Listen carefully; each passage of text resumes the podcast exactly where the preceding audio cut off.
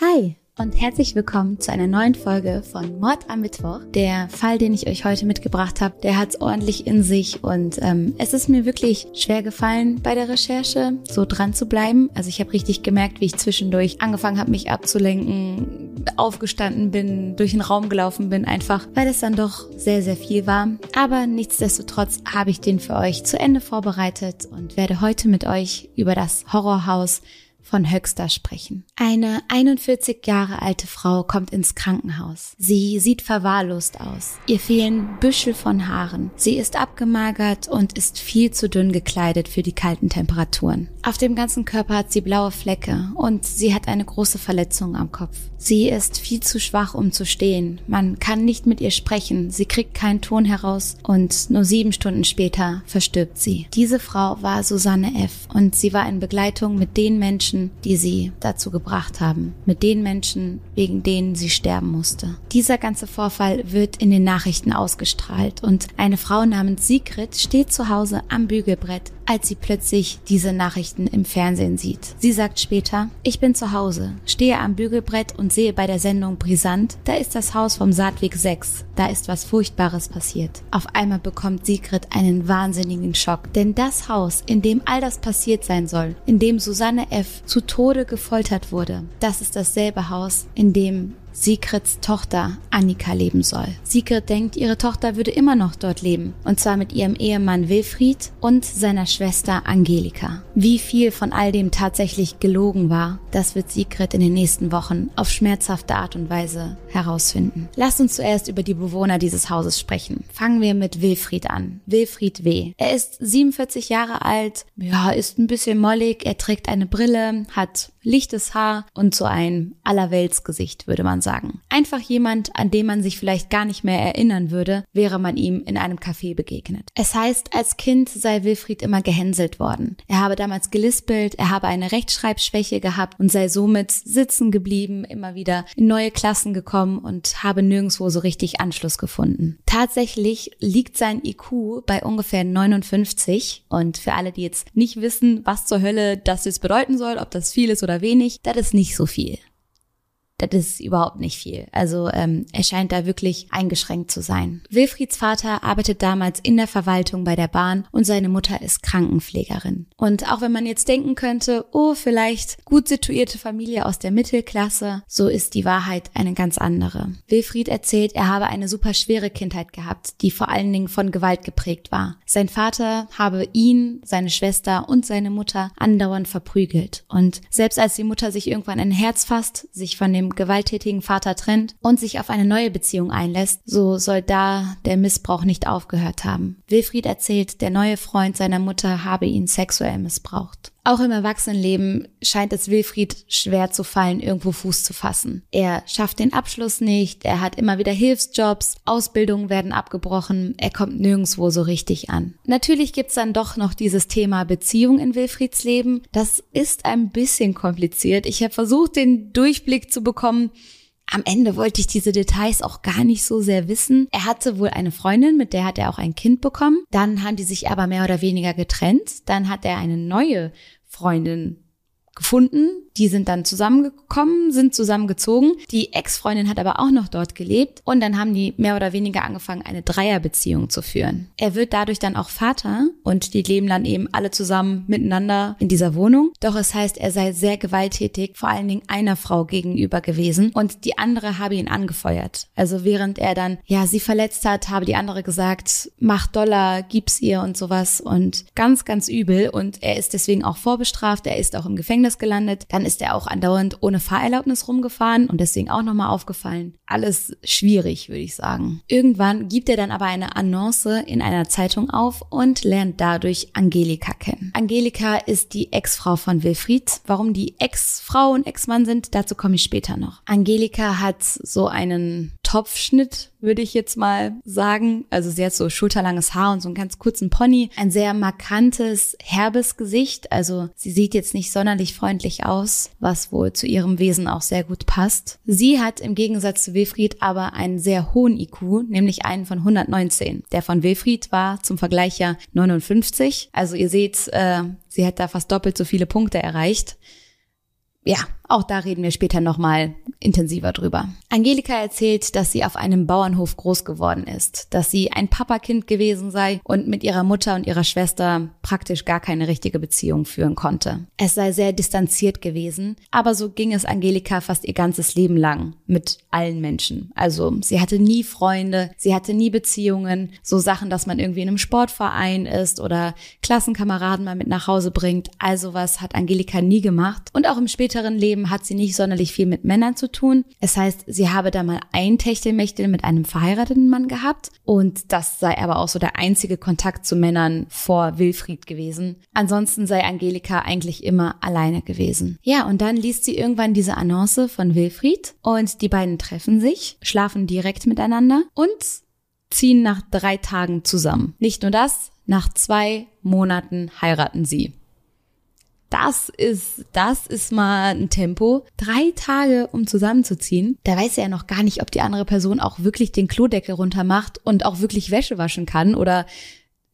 Wisst ihr, was ich meine? Nach drei Tagen weißt du ja nichts übereinander. Da hat man noch nicht mal gefragt, was ist deine Lieblingsfarbe? Man ist absolut bei den Basics und äh, ich keine Ahnung, ist natürlich schwer darüber zu urteilen, jeder fühlt anders und ich habe tatsächlich auch eine Bekannte, die wirklich ähnlich wie die beiden nach ein paar Tagen schon mit ihrem Freund zusammengezogen ist und die sind jetzt seit sieben Jahren verheiratet und super glücklich, kann also auch gut gehen. Aber ich glaube, so bei mir, so ein Mann muss sich ja auch erstmal beweisen. Wisst ihr, was ich meine? Man muss ja auch erstmal gucken, ob so dieses Grundverständnis von Ordentlichkeit, Sauberkeit und sowas, ob das überhaupt gegeben ist, weil sonst drehst du ja durch, oder? Das bleibt alles so, wie es hier ist. Was, was denkt ihr dazu? Wohnt ihr schon mit euren Partnern zusammen und wie lange hat's bei euch gedauert? Ich bin sehr gespannt. Drei Tage, das kommt mir nicht in die Tüte. 2011 ziehen die beiden dann in ein kleines Dorf namens Bosseborn. Das ist im Kreis Höxter und das ist wirklich so ein 550 Seelendorf. Jeder kennt jeden. Es gibt so eine Dorfgemeinschaft. Das wird auch alles sehr hochgehalten von den Bewohnern dort. Also die haben sich auch immer sehr darüber gewundert, dass Angelika und Wilfried sich nie bei den Festen blicken lassen, nie bei der Dorfgemeinschaft irgendwo sich engagieren. Die beiden haben sich anscheinend von Anfang an komplett zurückgezogen, wollten mit niemandem Kontakt haben, die Nachbarn nicht grüßen, gar nichts, einfach nur für sich sein. Und die ziehen da in so ein leerstehendes Haus, das mieten die an und dieses Haus ist verdammt gruselig. Klar, wenn man weiß, was dort passiert ist, wird das Ganze noch mal gruseliger, aber es ist wirklich schon so, das sieht einfach aus, als wäre es darin sehr kalt.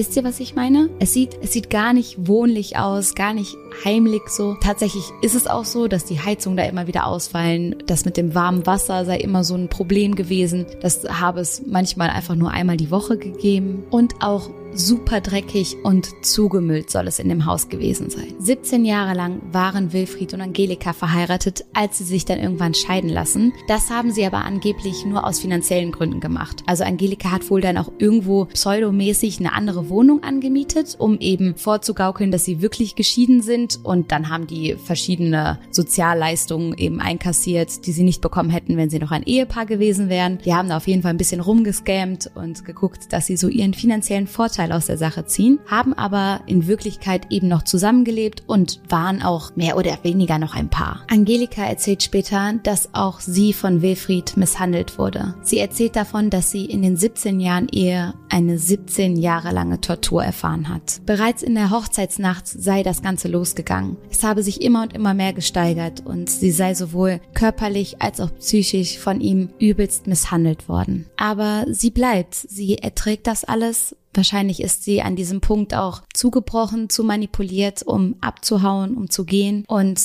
so erträgt sie Jahr für Jahr diese schlimme Folter, bis sie irgendwann entscheidet, es muss wer anderes her. Ich halte das nicht mehr aus. Es muss ein neues Opfer geben. Und so entwickelt sich aus dieser seltsamen Beziehung, die die beiden miteinander haben, eine Art Komplizenschaft. Von nun an gibt sich das Paar nämlich als Bruder und Schwester aus. Und sie haben immer dasselbe Muster.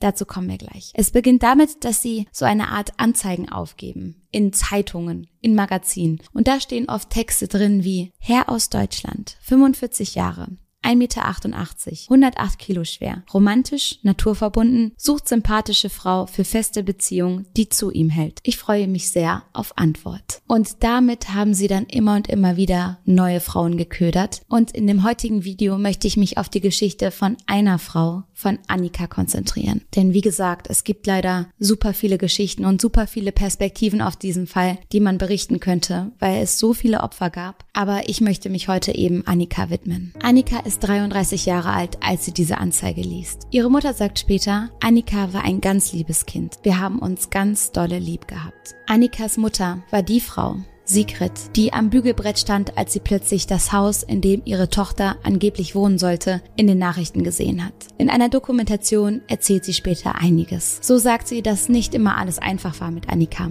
Annika sei auf eine Sonderschule gegangen und habe sich am Anfang ihres Lebens schon bei den ein oder anderen Dingen schwer getan. Und trotzdem hat sie ihren Führerschein geschafft, eine Hauswirtschaftslehre gemacht und in einem Altenheim gearbeitet. Und darauf sei sie sehr stolz gewesen. Sigrid erzählt, irgendwann habe ihre Tochter dann dann angefangen, mit einem Wilfried zu chatten. Und das seit Tag und Nacht passiert. Das Handy hätte gar nicht mehr stillgelegen. Sie berichtet, man habe zusammen am Essenstisch gesessen und da seien plötzlich wieder die WhatsApps eingeflogen, Sprachnachrichten, Anrufe und Annika sei sofort in ihr Zimmer gerannt, um direkt zu antworten. Und Sigrid erzählt später, vielleicht fand sie es schön, dass er auch verliebt hat. Sie haben die Annika richtig geködert. Denn genau das war das, was Wilfried immer getan hat. Er hat die Frauen umschmeichelt, Komplimente gemacht, ihnen das Gefühl gegeben, sie seien die Königen der Welt, nur um dann nach einiger Zeit sein wahres Gesicht zu zeigen. Und genauso war es bei Annika. Das Ziel der Sache war dabei, sie von ihrer Familie abzusondern, sie immer und immer mehr für sich zu gewinnen und sie von jeder anderen Meinung fernzuhalten. Denn wenn man nicht mehr die Meinung von der Familie, den Freunden oder sonst wem hört, dann ist man natürlich leicht leichter zu manipulieren. Dann lässt man sich viel, viel leichter beeinflussen, weil da niemand ist, der einem sagt, hey,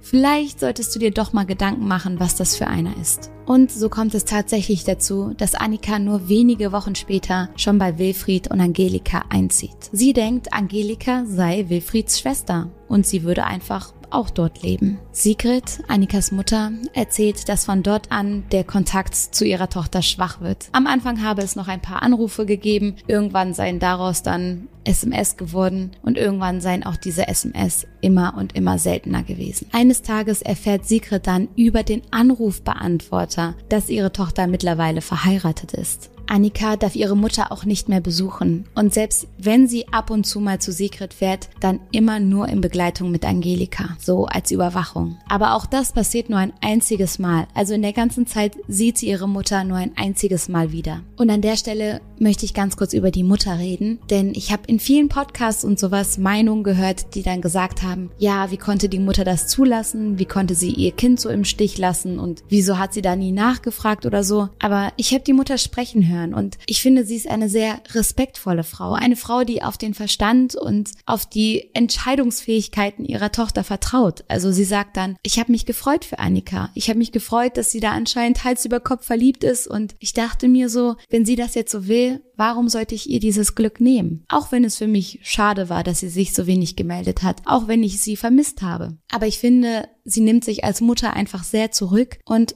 hofft und wünscht ihrer Tochter einfach das Beste. Und ich kann mir vorstellen, dass man ja wirklich nicht mit sowas rechnet und dass man das toll findet zu sehen, wie verliebt die eigene Tochter ist und das dann auch gar nicht so hinterfragen mag. Also ich verstehe, dass, dass manche sagen, hey, als Mutter hätte sie dort öfter mal klingeln müssen, hätte sie dort vorbeifahren müssen. Aber wie gesagt, verstehe ich auch, dass sie sagt, ich habe Respekt vor meiner Tochter, ich habe Vertrauen in meine Tochter und sie wird sich schon melden, wenn was ist. Eine Art von Kontakt, den es aber gibt, ist, dass Angelika bei Sigrid anruft. Und Sigrid erzählt später, diese Anrufe seien sehr unangenehm gewesen und sie habe gar keine Lust darauf gehabt, sich mit dieser Angelika auseinanderzusetzen. Sie habe die ganze Zeit schon ein komisches Gefühl bei der Frau gehabt. Und tatsächlich sagt Angelika dann bei einem Gespräch auch, ähm, Warum hast du eigentlich kein Hochzeitsgeschenk für deine Tochter und deinen Schwiegersohn? Warum hast du nichts vorbeigebracht? Und ja, Sigrid denkt sie so, ich war nicht mal eingeladen, ich habe ja nicht mal mitbekommen, dass die geheiratet haben. Sie plagt dann aber doch so ein bisschen das schlechte Gewissen und sie kratzt dann ihre letzten 150 Euro zusammen, packt die in ein Kuvert, fährt nach Höxter, fährt zu diesem Haus und wirft den Briefumschlag ein. In einem Interview erzählt sie dann später, dass sie es ganz, ganz doll bereut, in dieser Situation nicht geklingelt und nicht nach Annika gesehen zu haben. Denn Annika erlebt zu dieser Zeit die schrecklichste Folter, die man sich vorstellen kann. Sie wird dazu angehalten, ihrem Mann zu gehorchen und zu dienen. Später findet man eine Notiz von Angelika, auf der steht, Frau hatte zu gehorchen, Frau hatte sauber zu sein, Frau hatte deutlich zu sprechen. Dort waren so viele Regeln aufgeschrieben, Dinge, an die sich Annika halten musste. Und wenn sie das nicht tat, dann wurde sie direkt bestraft. Sie durfte nicht widersprechen. Sie musste ihn bedienen. Sie musste zu verschiedenen Tageszeiten verschiedene Aufgaben erledigen, wie ihm immer den Tee bringen zur selben Uhrzeit. Und wenn sie da mal eine Minute zu spät war oder etwas vergessen hatte, wurde sie auch hier wieder bestraft. Sie war manipuliert. Sie wurde gefesselt an Händen und an Füßen. Man hat ihr das Essen verweigert und sie draußen im Schweinestall schlafen lassen. Sie wurde schwer misshandelt und auf verschiedene schreckliche Arten und Weisen gequält. Und das nicht nur körperlich, sondern auch psychisch. So erwürgt Angelika zum Beispiel vor Annikas Augen Annikas Hund. Und Annika hat ihre Tiere über alles geliebt. Die Nachbarn im Dorf bekommen Annika fast nie zu sehen, weil sie ja immer weggesperrt und gefesselt wird. Eine Nachbarin sagt, wir haben nichts gemerkt. Ich habe sie vielleicht einmal im Vorbeifahren gesehen. Die waren nicht integriert, die haben keinen Kontakt gesucht. Aber an der Stelle wird es auch oft ein bisschen hinterfragt, ob die Nachbarn wirklich gar nichts wussten. Denn es heißt, es habe durchaus immer Dorftratsch gegeben. Es sei bekannt gewesen, dass dort Frauen ein- und ausgingen und dass es einfach da alles sehr, sehr komisch war, was in diesem Haus passiert ist. Und als man die Nachbarn dann anonym befragt, da fängt der ein oder andere dann doch an zu reden. Einer der Nachbarn berichtet zum Beispiel, dass er oder sie, also es war eine anonyme Person, im August 2014 gesehen hat, wie Annika aus dem Haus gestürmt sei, wie sie völlig verdreckt und abgemagert aus diesem Haus gepurzelt sei und Angelika sei ihr direkt hinterhergerannt und habe sie zurück ins Haus gestoßen. Dabei habe sie, steh endlich auf, du faules Stück, gerufen. Und es sei klar gewesen, dass Annika zu schwach war, um sich zu wehren, fast schon zu schwach, um überhaupt zu stehen oder richtig zu laufen gelaufen. Zwei Tage nachdem dieser Nachbar das beobachtet hat, ist Annika tot. Sie war die letzten Tage super schwach. Ihr Körper hat die Folter und all das, was dort passiert ist, nicht mehr ertragen. Sie konnte nicht mehr richtig gehen. Sie ist immer kälter geworden, war total abgemagert, verwahrlost und in einem Handgemenge knallt sie dann auf den Kopf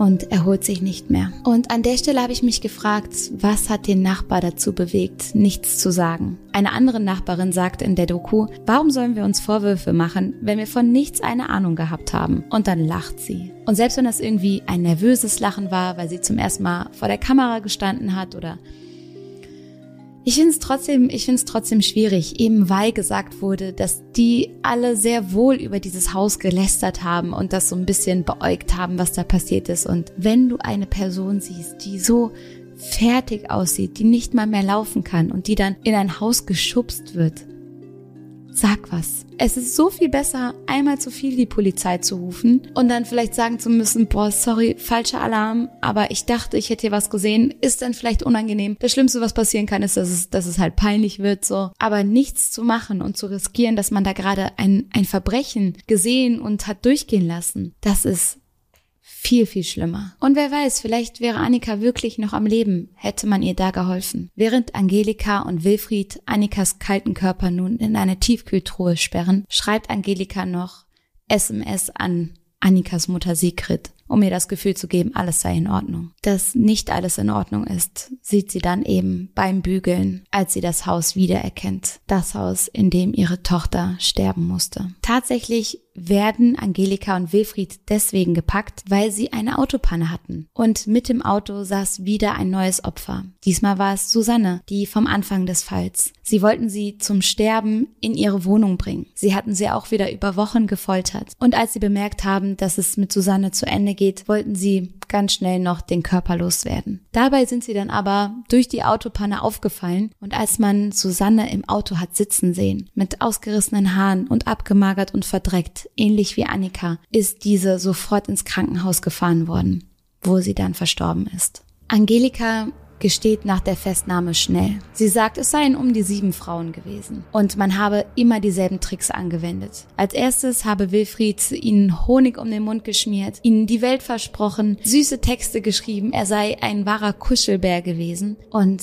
dann irgendwann habe die Folter begonnen. Während der Prozesse kommt immer mehr ans Licht. Weitere Frauen melden sich und sagen, sie haben Angst gehabt, ihnen sei gedroht worden, dass man sie umbringt, wenn sie was sagen und sie mussten wohl auch etwas unterschreiben. Und zwar war das eine Art Vertrag, den Angelika aufgesetzt hatte und in diesem Vertrag stand dann, ich bin selber für diese blauen Flecken verantwortlich, Wilfried und Angelika haben mir gar nichts getan. Lauter solche Sachen, die eben Wilfried und Angelika von ihrer Schuld sozusagen freisprechen sollten, mussten die Frauen unterschreiben bevor sie wieder in die Freiheit durften. Und anscheinend hat das eben bei allen Frauen gereicht, um sie so zu verängstigen, dass niemand was gesagt hat. Etwas, das dabei rauskommt, ist, dass manche Frauen in den Hühnerstall gesperrt wurden. Andere mussten barfuß im Schweinestall schlafen. Sie mussten aufs Katzenklo gehen, anstatt auf die Toilette. Ihnen wurden die Handys und die Papiere abgenommen, um sie gefügig zu machen und ihnen alles zu nehmen, um irgendwie abhauen zu können. Jeder Kontakt nach außen wurde verboten und tagtäglich wurden sie gedemütigt und kleiner und kleiner gemacht. Der Rechtsanwalt der Mutter von Annika sagt, ihm ging es in erster Linie um Macht über die Frauen. Das Ganze lief unter dem Deckmantel der Liebe,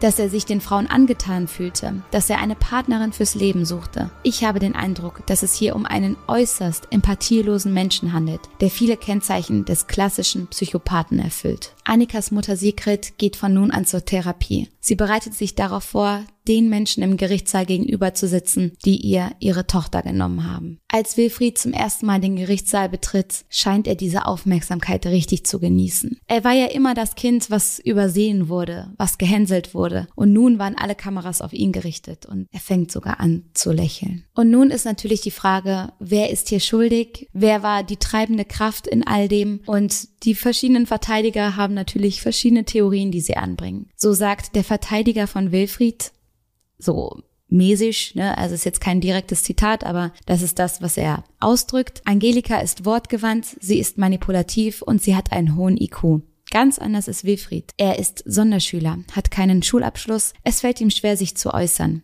Die Gefahr, dass da Missverständnisse auftreten, ist riesengroß. Geistig und moralisch sei Wilfried sozusagen auf der Stufe eines Erstklässlers. Er habe kein Gespür dafür, was richtig und was falsch ist. Der Verteidiger von Angelika sagt hingegen, sie war fremdgesteuert. Er hat sie dazu gebracht. Und am Ende des Tages war sie ja auch lange selbst Opfer seiner Gewalt und seiner Manipulation. Am Ende können wir diese Frage natürlich nie ganz klären, aber etwas, das klar ist, dass sie als Duo am besten funktioniert haben. In einem Podcast habe ich den Satz gehört, nur gemeinsam sind sie tödlich. Und das glaube ich, trifft's ganz gut. Also Wilfried hatte ja schon immer diese gewalttätigen Züge. Er war ja schon vorbestraft. Er ist immer wieder aufgefallen. Und trotzdem hat es dieses organisatorische Gehirn von Angelika gebraucht, die ja auch diejenige war, die die Verträge aufgesetzt hat, die die Regeln aufgeschrieben hat, also die dieses Brain dahinter war sozusagen, um das Ganze erst in so ein riesen, schreckliches, großes Ding zu verwandeln. Am Ende bleibt einfach zu sagen, dass es eine schreckliche, schreckliche Tat war, schreckliche Taten waren und ähm, ich leider das Gefühl habe, dass keine der beiden jemals